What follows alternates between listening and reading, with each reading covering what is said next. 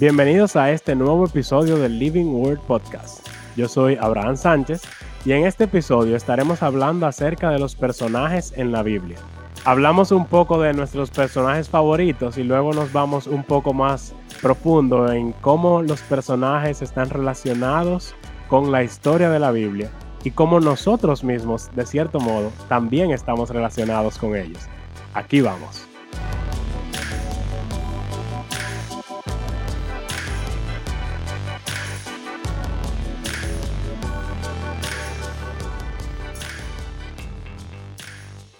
Bueno, estamos al aire. Bienvenidos a este nuevo episodio. Yo soy Mario Escobar y estoy aquí con mi compañero Abraham Sánchez. Y tenemos virtualmente aquí a nuestro compañero Andrés Fulcar. Y en este episodio vamos a estar hablando acerca de los personajes en la Biblia. Los personajes son básicamente las personitas que leemos en los libros o vemos en una película. Y como la Biblia es un libro, eh, tiene personitas que están ahí adentro. Pero, em, como vamos a ver en breve, estas personas realmente existieron. O sea que quizás, no sé si, ¿qué tú crees, Abraham, de esto? Pero para mí es un problema a veces cuando la gente dice de que personajes, porque Parece como si fueran inventados. Exacto, como de ficción. Y en realidad, incluso en historias eh, reales, se llaman personajes.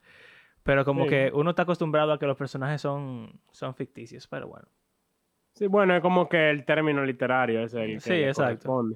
Pero eh, y es interesante porque a veces, leyendo la Biblia, aunque sepamos que, son que fueron personas de verdad, a veces como que esa parte se nos olvida de que fueron personas, esa gente vivió eso.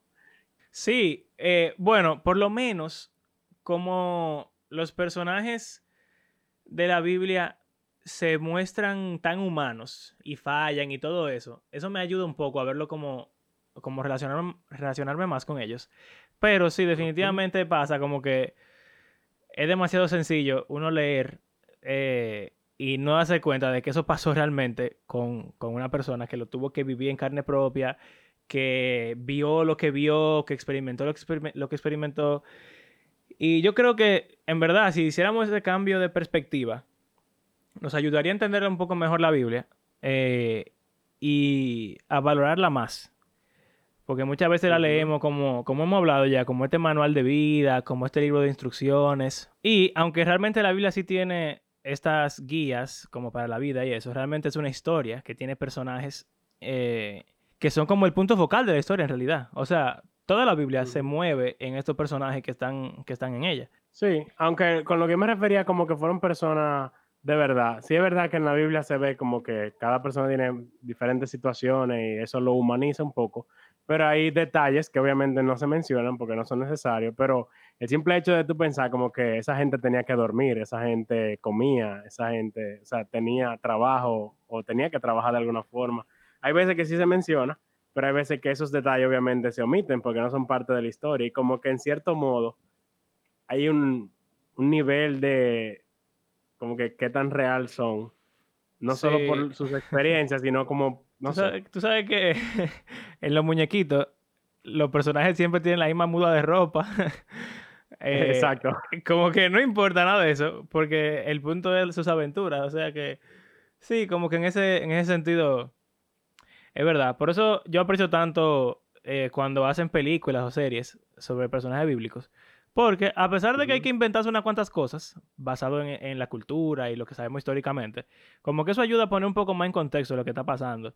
Y como hemos estado viendo esta serie de, los evangelios de Chosen, eh, podemos ver a Jesús durmiendo, a Jesús trabajando, eh, a Jesús incluso en fiestas eh, o en banquetes o lo que sea. Uno puede ver como partes o incluso por ejemplo, hay una parte de la, de la boda, la boda de Cana, que sí, la Biblia dice, ah, era una boda, pero uno como que no se imagina exactamente qué es lo que está pasando en esa boda y todo lo que tiene que ver. Y uno piensa como que, o por lo menos yo cuando lo leo me imagino a Jesús con los discípulos, quizás cuatro discípulos, eh, el, el que sirve, ¿verdad? Que es el que dice que no tienen vino, lo que sea. O sea, los personajes que se mencionan. Y ya. Como que. no hay más nadie. Exacto. Eh, como en una habitación blanca pintada de, boda y ya. Porque eso es lo que, lo que dice el texto. O sea que es muy bueno poder ver esos personajes en un contexto más real. Eh, pero nada. Vamos a explorar un poco esto de los personajes y creo que sería... Eh, creo que es pertinente escuchar lo que nuestro compañero Andrés tiene que decir por medio de la magia del Internet. Eh, básicamente vamos a hablar un poco acerca de los personajes de la Biblia que nos son más interesantes y luego quizás esto tome un giro un poco más profundo. Pero vamos a escuchar lo que dice Andrés. Vamos a ver. Cuando me hablan de personajes de la Biblia, eh, y me preguntan mi favorito, a mí se me hace difícil, porque yo no veo los personajes de la Biblia como personajes de una historia en sí, aunque lo son, sino como personas, yo lo veo más como personas iguales que yo, que tuvieron diferentes circunstancias y situaciones en su vida y tuvieron que salir eh, triunfantes o no, pero dependiendo de, de cómo yo lo haya manejado y cómo el Señor haya querido hablar a través de ello, entre otras cosas. O sea, no, es tan simple, pero, pero si simplificamos o si reducimos o analizamos tal vez la importancia de esos personajes o de esas personas, esos individuos, eh, a personajes de una historia y catalogamos en favoritos o no. Yo creo que el primero que me llega a la mente de Balaam, y no por Balaam, sino por la burra o por la mula. Realmente me llama la atención que hasta, la, hasta una mula sabía que la violencia no era la mejor opción. no mentira, pero, pero sí yo creo que, que como a muchos, uno de los personajes más eh, representativos y o importantes de, de la Biblia es el, el, rey David, eh, principalmente en mi caso, en su etapa en, la que él estaba entre haber sido ungido y, y tomar directamente ya la, la, corona de Israel. Y la razón por la que me es de los favoritos es sencillamente porque puedo ver a un hombre luchando con su pecado de una forma muy tangible. Puedo verlo constantemente buscando la forma de, de trabajar en su carácter, como buscando la forma de tratar de agradar a Dios, buscando la forma de, de ser lo suficientemente eh, íntegro para, para poder estar en una conversación X con, con, con el Señor y, eso me hace ver a mí o me lo pone a mí en una categoría más humana que muchos hombres de la Biblia, aunque en la Biblia nunca esconden los problemas de carácter de sus grandes hombres. Eh, Dios no, no le interesaba hacer una imagen de hombres perfectos pero como que el que uno ve por más tiempo, aparte de tal vez Pablo y Pedro y, y algunos de los profetas, en una discusión o una lucha más larga con su carne, yo creo que al,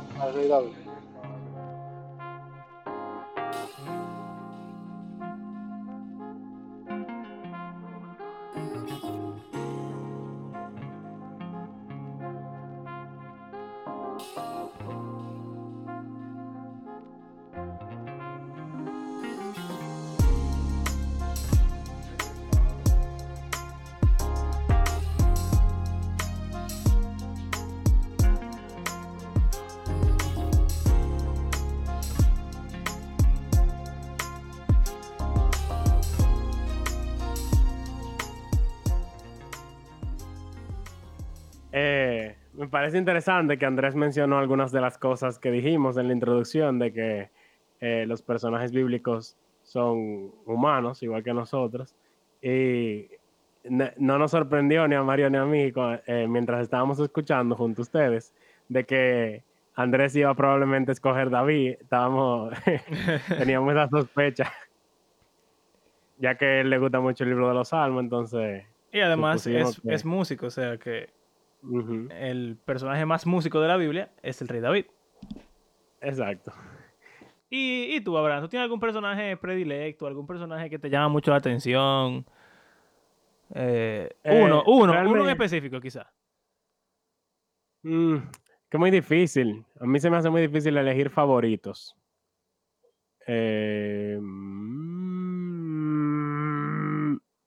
no sé. Dale tú mientras tanto en lo que yo pienso.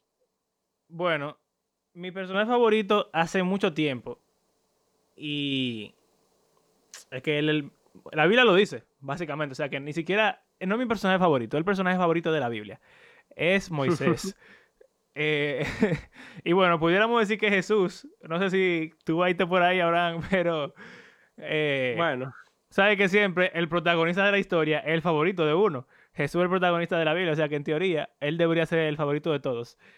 Aparte de que él es lo mejor realmente. Pero lo que pasa es que Jesús es, es Dios, entonces como que él tenga una categoría aparte de personaje. Eh, pero sí, bueno, Moisés, mira qué es lo que pasa. Por diferentes razones, Moisés es mi favorito. Primero, porque él tiene como una historia detrás que es sumamente interesante, como eh, el faraón los estaba matando a los bebés y cómo se salva, y resulta que todo se, se devuelve y él termina creciendo, siendo cuidado por, por su mamá. Su, o sea, o sea, eh, la, mamá de Moisés, o la mamá adoptiva de Moisés, era la hija de la persona que quería matar a Moisés. Entonces, e, es sumamente eh, interesante e irónico que haya terminado así. Eh, entonces, además de todo, Moisés tiene un sentido de justicia y de como de proteger al, débil, que yo creo mm. que muy pocos personajes en la Biblia se, se comparan con él. Y se puede ver cuando él mata al egipcio defendiendo a, su, eh, a su compatriota israelita. Y bueno, después se puede ver muchísimas veces cómo él quiere defender al pueblo de Israel de ellos mismos, porque el Señor los quiere castigar por su pecado, aunque Israel no se lo merece, y aunque de hecho son culpables, lo que merecen es el castigo. Como sea, Moisés sigue teniendo esa compasión eh, tan grande que a mí, me, me, me, toca mucho eh, porque yo también tengo un sentido muy grande de justicia. Y cuando yo era joven, bueno, yo soy joven todavía, cuando yo era más pequeño, como así niño, adolescente, yo me metía en mucha, mucha pelea en el colegio, eh, como que, que no eran mías necesariamente, por, por esa situación. O sea, que en ese sentido yo me... El superhéroe Mario. Sí, exacto, Super Mario. Eh, como que me relaciono con eso, pero nada, ya. La razón oficial por la cual él es mi personaje favorito, es porque dice la Biblia que no ha habido otro como Moisés, que el Señor hablara con él cara a cara.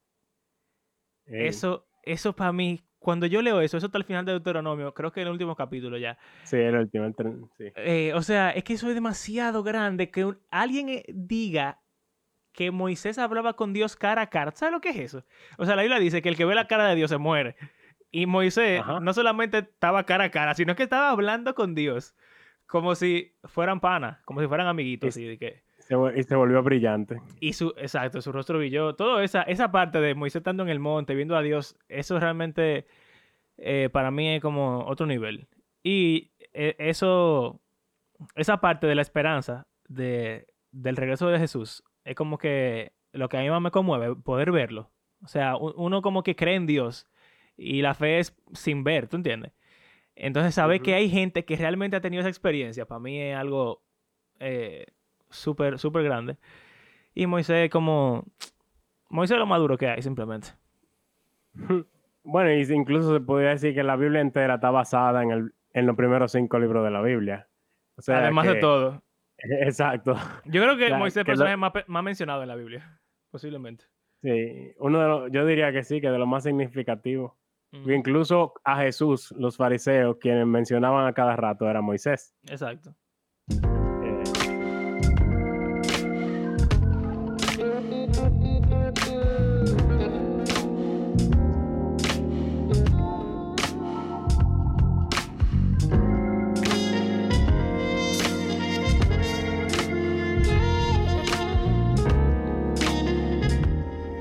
Ok, entonces, sí, Jesús definitivamente, como tú decías, es el principal. Pero hay algo interesante. Yo no voy a elegir un favorito quizás, pero hay ciertos personajes que me gustan mucho de la Biblia, a lo largo de la historia de la Biblia, porque son lo que se le llama en teología tipos de Cristo. ¿Tú has oído eso? Eh, sí, sí, sí, ok, claro. O sea, es como un personaje antes de Cristo que como que tiene algunas características similares que después Cristo como Por que la ejemplo. completa. Exacto. Por ejemplo, José. José fue traicionado, fue vendido por plata, fue humillado hasta lo máximo, eh, fue acusado falsamente, sufrió aún él siendo inocente y luego fue exaltado y puesto a la mano derecha, a la diestra de el más poderoso de- del lugar, Faraón. Ahora, ahora que tú lo dices así, parece que tú estás leyendo eh, Filipenses 2 del 5 al 11. Eh, bueno, sea, en verdad. Literalmente lo que tú estás diciendo. Eh, es cierto, o sea, y es exactamente lo mismo. Eh, otro personaje que me viene a la mente así rápido, Daniel. Daniel fue exiliado, eh, humillado injustamente, o sea, él no había, según lo que se ve en la historia, él no había cometido nada, y incluso varias veces, no solo en el exilio, sino también, por ejemplo, la vez de los leones y la vez que a los amigos se echan en el, en el, en el horno de fuego también. O sea, ellos son como tipos de Cristo, de que sufren siendo inocentes, pero luego son elevados, son exaltados y puestos por encima de todo el reino, casi. Bueno, Eh, eh, realmente yo creo que el primero que es un patrón en la Biblia. Ese patrón de eh, yo en mi clase de exacto en mi, en mi clase de Biblia eh, de- del colegio yo le puse el patrón del Salvador que primero Dios lo llama después lo humilla eh, que es como una prueba y cuando él pasa esa prueba entonces es exaltado y luego entonces recibe un poder especial que es lo que le da la capacidad para rescatar a los otros que es lo que tocaba decir de, José básicamente de Daniel también eh, y de Moisés. O sea Moisés es llamado por el Señor en, en el, en el monte Oreb. Entonces pasa por un proceso de las diez plagas en el cual, aunque él está mostrando el poder de Dios, realmente él está siendo atacado y humillado, no solamente por Faraón, sino por el mismo pueblo de Israel, que no confían en él. Y entonces, ya cuando él lo logra, él es exaltado porque él se convierte en el líder del pueblo. Y ahí él va a la montaña, al monte Sinaí otra vez. eh, bueno, eh, Oreb, Sinaí, es lo mismo. Eh, y entonces recibe esa unción del Señor especial, que es lo que finalmente ya como que culmina esa parte. Obviamente la historia continúa y se puede ver eh, realmente en diferentes formas a lo largo de la historia de Moisés, porque también pudiéramos decir que cuando él era pequeño, él fue elegido, Sí, eh, también fue humillado, y, o sea, pero realmente es, es un patrón que se repite cada vez que hay un personaje que, que salva a otro. sí, con Eh, David pasa también, que Andrés lo mencionó. O Exactamente. sea, Da- David es perseguido, como mencionaba Andrés, por Saúl, injustamente. Después de ser ungido y- por, eh, para ser rey, o sea que él fue llamado antes Exacto. también. Ajá. y el Señor eh, lo cuidó y lo estableció como el rey de la nación. Y trajo salvación de los enemigos de, de los filisteos y las otras naciones que eran enemigos de ellos. Realmente eso me O sea encanta. que- Eso de que los personajes tienen esos patrones así.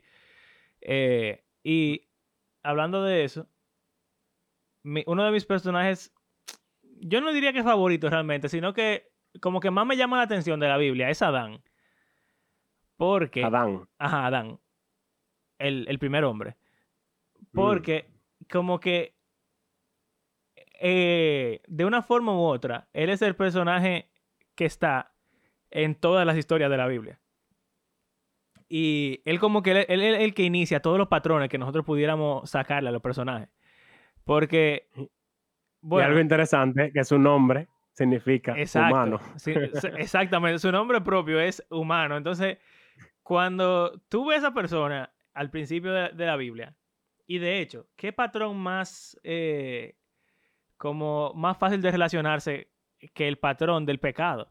O sea, Adán tuvo la oportunidad de hacer algo con el Señor en el, en el huerto. O sea, él tuvo la oportunidad de, de vivir con el Señor, de ser su, su ¿cómo, cómo lo diríamos? Su mano derecha, quizás, vamos a decir. O sea, en el, en el mundo, Dios puso a los humanos para que gobernaran todo. Junto a él. Exacto. Entonces, él le, él le pone esto en las manos a Adán. Y Adán hace ese tremendo disparate con lo que Dios le da. Eh, y bueno, yo he oído mucha gente que dice como que, ay, Adán, concha, si no fuera por su, por su culpa, no hubiéramos estado todo en esta situación o lo que sea. Eh, sí. Pero yo siempre que alguien dice eso, eh, les, les digo y lo tomo Tú eres Adán. Exacto. Pero no solamente como que lo tomo de la Biblia, sino que hay una canción de un cantante cristiano mexicano que dice, eh, ¿cómo es que dice? Si yo hubiera, si hubiera estado allí, dice, eh, habla acerca de la crucifixión de Jesús. Y en la canción Mm. empieza, empieza diciendo como que la gente que crucificó a Jesús son unos bárbaros y unos abusadores. Pero después dice, pensándolo más bien, yo también estaba allí, yo fui el que te escupió y de ti se burló. Eh, o sea, como que él formó parte del juicio de Jesús y de las personas que lo, que lo mataron. Eh, y en cierto modo, pasa lo mismo con, con el caso de Adán. Yo estoy segurito que si yo hubiera sido Adán, es más, seguro yo hubiera pecado antes que él. Porque, Mm, Y eso es interesante porque eh, realmente eso pasa con eh, la mayoría de personajes de la Biblia. Es muy fácil desde nuestra perspectiva criticarlo y decir, saber lo que están haciendo mal, sobre todo cuando te lo ponen súper claro, como con Jonás, que Ay, sí. es súper obvio, súper obvio. Jonás y el pueblo de Israel, que es súper obvio que están en lo equivocado, Ujú. errado. Sin embargo, esos somos nosotros. Exacto. Eh, y bueno, yo creo que esa es la parte principal de los personajes de la Biblia. Esa, pa- esa- ese aspecto de poderse relacionar con ellos. Porque a pesar de que hemos dicho ya anteriormente que la Biblia no fue escrita para mí ni para ti, y no deberíamos leerla sacándole lo que quiere decirme primero, sí deberíamos leerla como la misma Biblia dice, como si fuera un espejo, y vernos reflejados en lo que cada personaje está haciendo.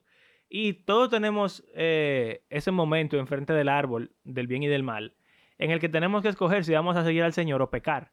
Todos tenemos eh, la oportunidad en algún momento de ayudar a alguien, como Moisés la tuvo. O todos estamos a veces en situaciones difíciles en las cuales hay que ser humildes, aunque seamos inocentes. Eh, y pudiéramos, bueno, y también otra cosa que yo digo, si eh, pensando en que si yo mismo, si yo fuera Jesús, cuando pasan cosas injustas en la vida, Jesús dice que en el, en el huerto del Getsemaní, que él, él tiene miles de ángeles que están atrás de él y con una sola palabra él pudiera decirle a todito ellos que vengan a, a acabar con todo. Eh, pero no solamente eso, sino que en la cruz él está sufriendo al máximo y le dicen, si tú eres Dios, si tú, si tú eres el hijo de Dios, como que Baja. baja de ahí. Y yo pienso, eh, lo que cuando chiquito vieron Dragon Ball Z y saben que Goku se transforma y tiene superpoder y que acaba con todo. O sea, eh, Jesús eh, como que es Dios, ¿tú entiendes? Él pudo no solamente bajado, no sé, él pudo haber desintegrado todo en ese momento y empezar de cero y no lo hizo. Entonces como que eh, cuando nos vemos en situaciones como esa, cómo reaccionamos. Y, y yo creo que si leemos la Biblia, por lo menos en ese sentido, con los personajes, estamos haciendo algo correcto. Eh, o sea, vernos nosotros mismos reflejados y como que darnos cuenta de qué deberíamos hacer en ciertas situaciones. Ujú. Em, algunas menciones, ¿cómo es? Honorable mentions. Ajá. Tenemos también a, Jo- a Job, Oh, que sí. también tiene el mismo patrón. Él, Sí. él sufre injustamente, eh, es humillado por sus amigos y después eh, él tiene un encuentro con el Señor y es exaltado, o sea, se económicamente, vamos a decir, eh, y ofrece salvación a sus amigos, que es interesante. ¿Cómo así? Y, eh, que ofrece salvación o a sus sea, amigos.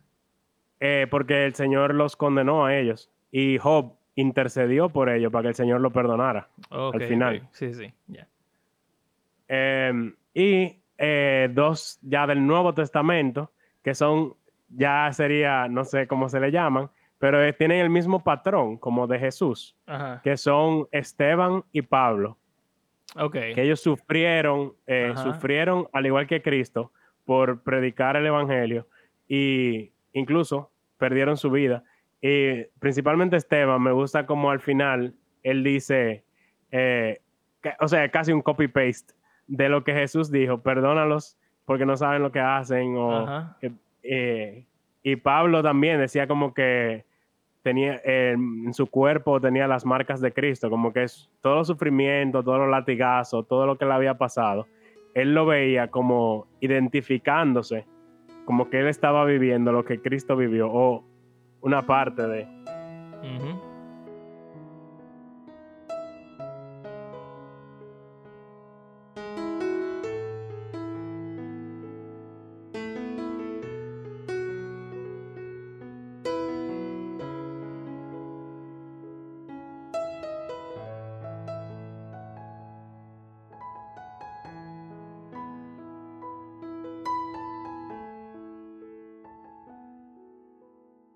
Y bueno, tú sabes que está el hecho de que, yo creo que lo mencionamos cuando hablamos de discipulado, cuando Pablo dice, imítenme a mí porque yo imito a Jesús. Eh, realmente eso es difícil. O sea, tomar el ejemplo de los personajes de la Biblia, obviamente en sus momentos más altos, eh, porque, óyeme, esa gente en la Biblia eran uno duro. Pa- Pablo pasó mucho trabajo. No, no, pero, Eh, viejo, vamos, va- vamos para atrás. Que a ti te digan, mira, mátame a tu hijo, por favor. Y tú digas, ah, ok, Dios, voy a matar al hijo único que tú me acabas de dar hace unos días. Tenía ya unos cuantos años, pero, o sea, ¿quién, quién mataría a su hijo de que porque Dios se lo dice? Eso es fuerte. Y es interesante porque es un tipo también. También eh, Él lo mismo. muestra al padre, el padre entregando a su único hijo. Exacto. O- y el hijo entregándose él mismo. Porque También. nunca dice que Isaac se, eh, como que opuso. se opuso. Podemos, podríamos decir que sí, pero no sabemos realmente. Eh, Y también ahí vemos a que Dios pro- eh, provee de un sustituto para el sacrificio. Exacto. O sea, ni siquiera el personaje en sí, sino la situación ya era un tipo de lo que iba a pasar con, con Cristo. Eh, y es una prueba, oye, es una prueba fuerte. Que, que Dios te diga de que a, él, a Abraham mismo, deja todo lo que tú conoces y ve, vete para tal sitio. Y yo te voy a decir allá lo que tú vas a hacer. Bien. A la tierra que yo te mostraré, o sea que él ni le dijo dónde Él- era. él no sabía dónde era. No es que tú le digas, hazte un barco gigante. Eh, o el mismo David, que tú me diga, tú vas a ser rey, pero todavía. Y entonces pasa todo lo que pasa con el rey Saúl. Y aún así él no mantuvo esa integridad. Eso es una cosa a otro nivel. Entonces, esos momentos cumbres en la vida de los personajes son momentos que son dignos de imitar. Y tú sabes que muchas veces yo me molesto cuando eh, predicadores como que quieren tomar personajes y solamente hablar de ellos. Porque realmente ese no es el punto focal de la Biblia. Eh, No. pero realmente tienen un valor sumamente grande cuando tú entiendes ya la historia de la Biblia. Porque es importante también. O sea, el personaje no es la historia. El personaje Exacto. es parte de la historia, pero realmente la historia es lo importante. Y, y lo importante es ver cómo el personaje va avanzando la historia y llegando hasta el punto eh, culminante, que sería Jesús. Por eso eso que tú mencionas de los tipos es tan importante. Sí. Eh, y, Y muchas también- veces... Ajá. Dale, dale. Bueno, que muchas veces nos enfocamos solamente en el personaje y por eso es tan fácil como que no saber qué pasa en la historia de la Biblia y no entenderla muy bien. Y eso, eso creo que debilita el estudio de la Biblia. Claro, porque nos enfocamos en una enseñanza moral en vez de el punto principal, que es conocer a Dios como Él se ha revelado y su plan de redención. Mm, Una enseñanza. Ahora que tú mencionas eso, ¿cómo tú evitarías o cómo tú evitas en tu lectura o si alguien te pregunta, ¿cómo se evita moralizar a los personajes y Yo, buscarle como una Mm. enseñanza como si fuera una fábula casi y enfocarte en lo que realmente la, la Biblia está tratando de decir? Hmm. Yo creo que quizás si uno se pone como meta de primero ver como, como que yo puedo aprender de Dios en, en esta historia, porque generalmente el, el hombre es con quien obviamente nos identificamos, pero estamos generalmente aprendiendo algo sobre Dios y sobre su carácter, sus atributos, cómo Él es fiel a su pacto y está obrando su plan. O sea, si primero tratamos de ver a Dios y su plan, y obviamente podemos sacar eh, aplicaciones morales y enseñanzas prácticas de la vida de esos personajes. Sin embargo, yo creo que eso deberíamos dejarlo a, como a el último paso Ok. y primero tratar de ver cómo ese, esa historia de esa persona eh, cae dentro de la historia de la Biblia completa. Me gusta eso del plan de Dios. Muchas veces Mm. como que mis- misti- mistificamos. ¿Cómo se dice eso? Mistif- Misti... Lo que sea. Eh, Lo ponemos, hacemos muy místico. lo hacem- hacemos muy mística la historia, o el, perdón, el plan, el plan de Dios. Como que algo que es imposible de conocer o lo que sea. Pero en la Biblia, realmente, el plan de Dios está, eh, vamos a decir, muy claramente desarrollado.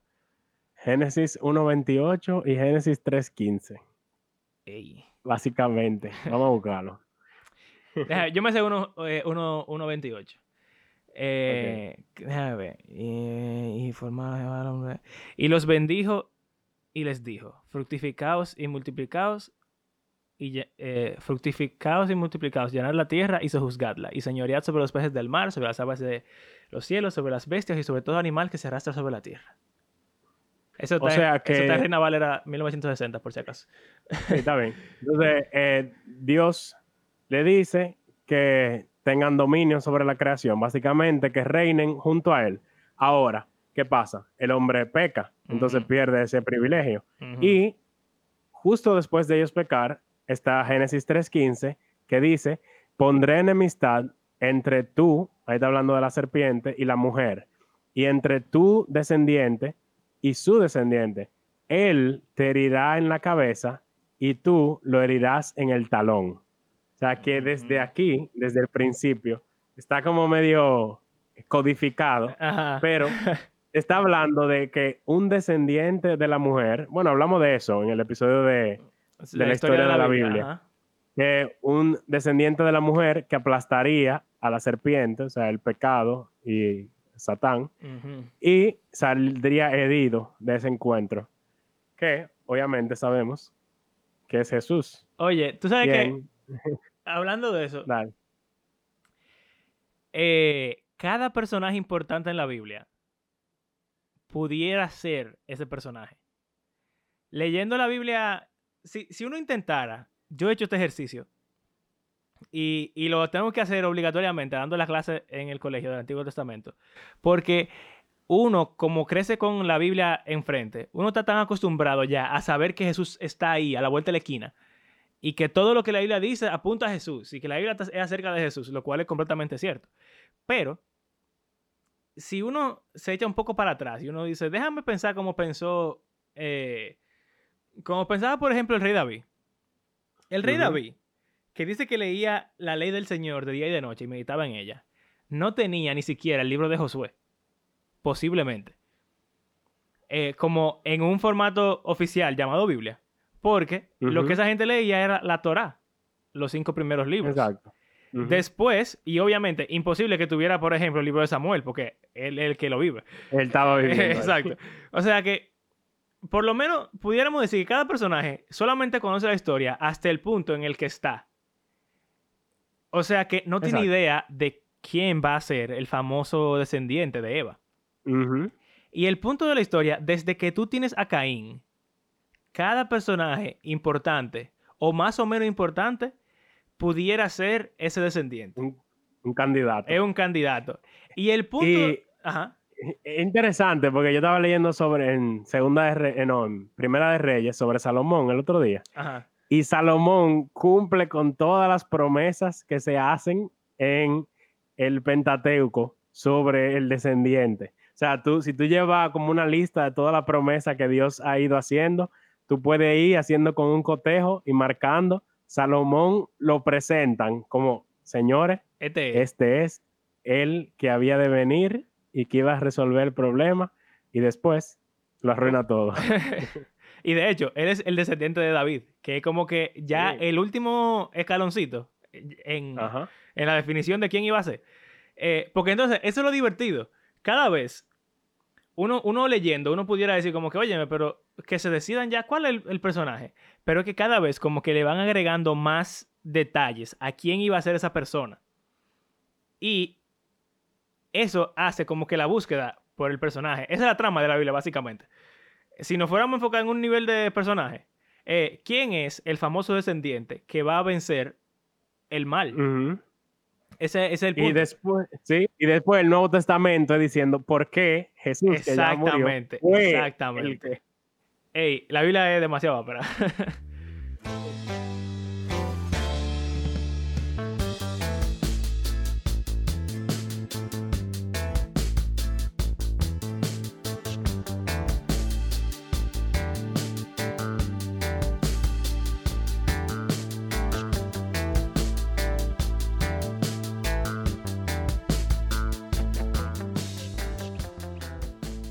o sea que, eh, si nos enfocáramos en, leer- en leerla así, diantre, eso sería un cambio tan grande, yo creo.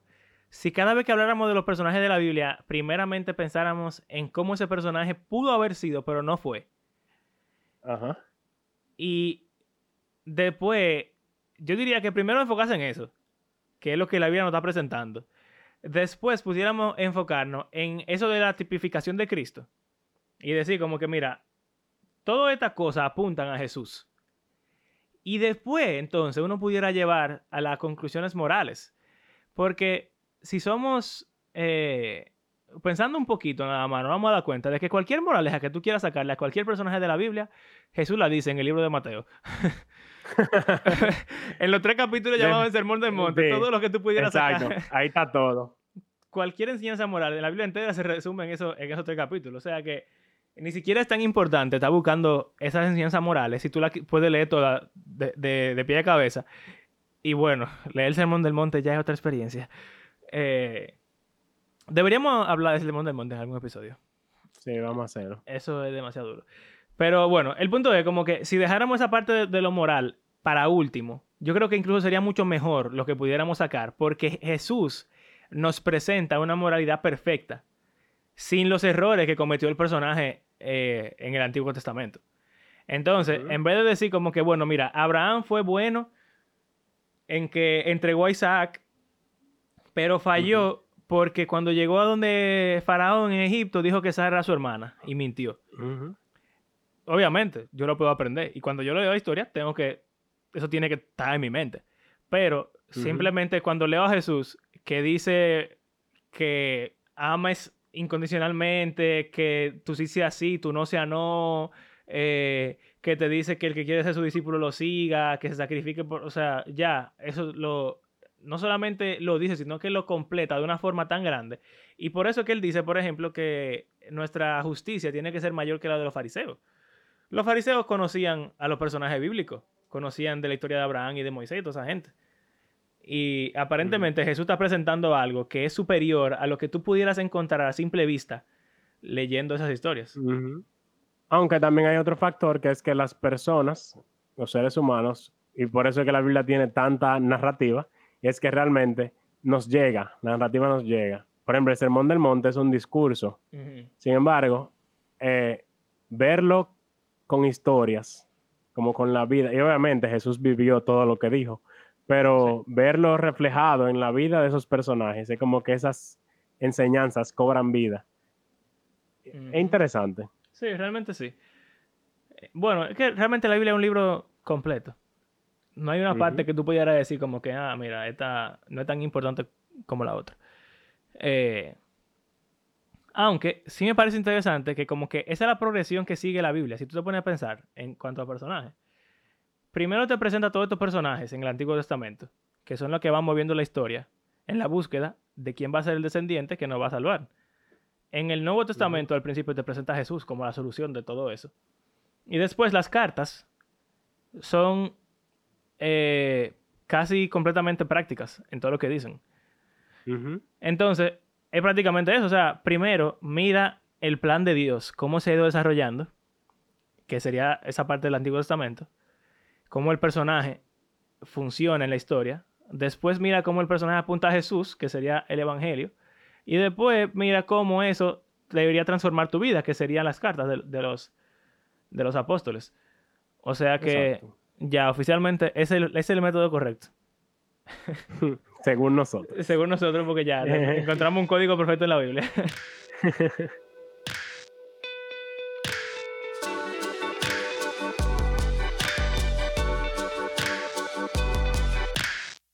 bueno, señores, después de que terminó el episodio, nos dimos cuenta de que había algo sumamente importante que Abraham tenía que decir y se nos, se nos pasó. Entonces, Abraham, ¿cuál es la conclusión a la que tú quieres que lleguemos?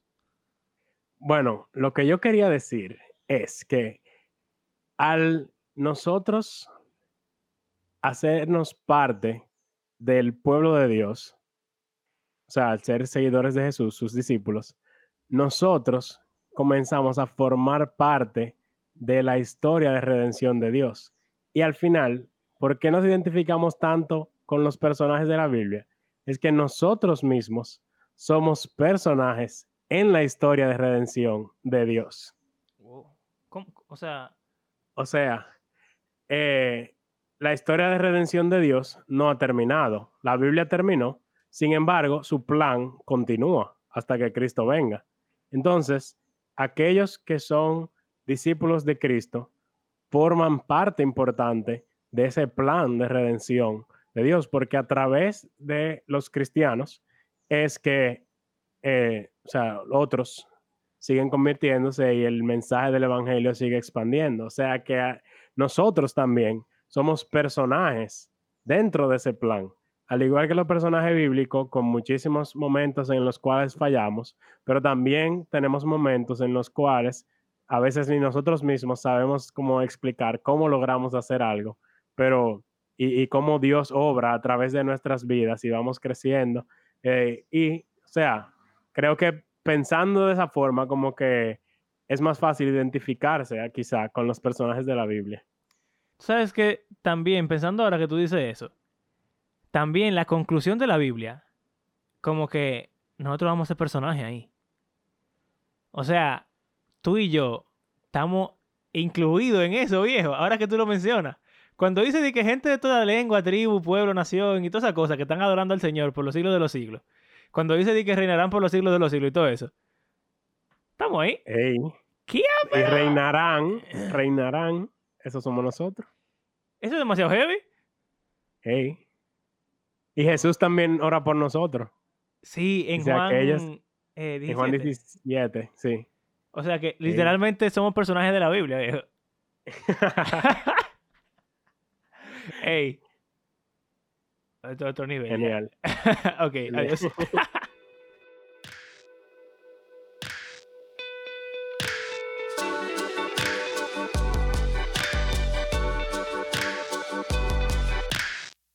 Gracias por acompañarnos en este episodio. Creemos que la Biblia es un libro que está vivo y tiene el poder para transformar la vida de sus lectores y todo el mundo. Si disfrutan del podcast, compártanlo en las redes. Y si quieren apoyarnos económicamente, lo pueden hacer en nuestras plataformas de PayPal o Patreon. Gracias por hacer el podcast parte de su rutina semanal. Hasta la próxima.